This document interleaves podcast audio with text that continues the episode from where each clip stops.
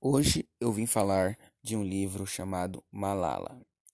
Malala é uma menina que sempre lutou pelo seu direito de educação e após um grupo de talibãs, que é um grupo de terroristas, dominarem o seu vale chamado Vale Swat, ela não se calou e lutou pelo seu direito de educação.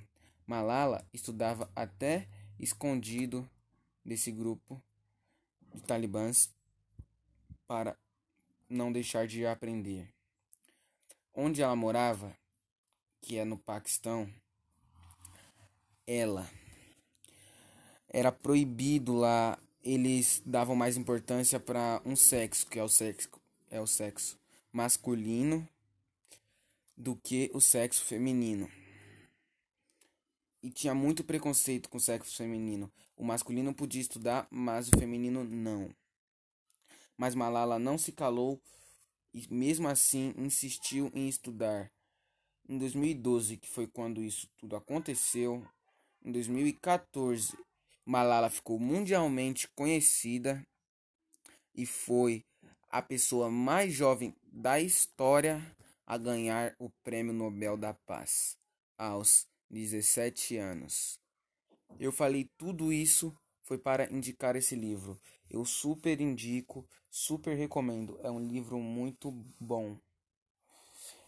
Ainda mais para uma criança que queira saber de educação pelos outros países, como cada cultura é, é, administra a educação em seu país, porque cada país tem sua cultura.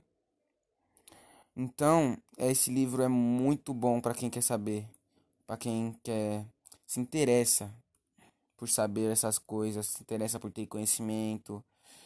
E uma mensagem que eu entendi que o livro passa é que nunca desista, nunca desista de nada. Malala, Malala, perdão, Malala é, poderia muito bem ter desistido e não, e não estudado, mas ela mesmo assim estudou, seguiu em frente, foi persistente, chegou a tomar um tiro na cabeça, praticamente por um milagre ou por um milagre ela ela sobreviveu, mas mesmo assim não deixou de estudar, sempre quis adquirir conhecimento e hoje tem um prêmio Nobel da Paz, é mundialmente conhecida e tem uma reputação muito boa no mundo inteiro.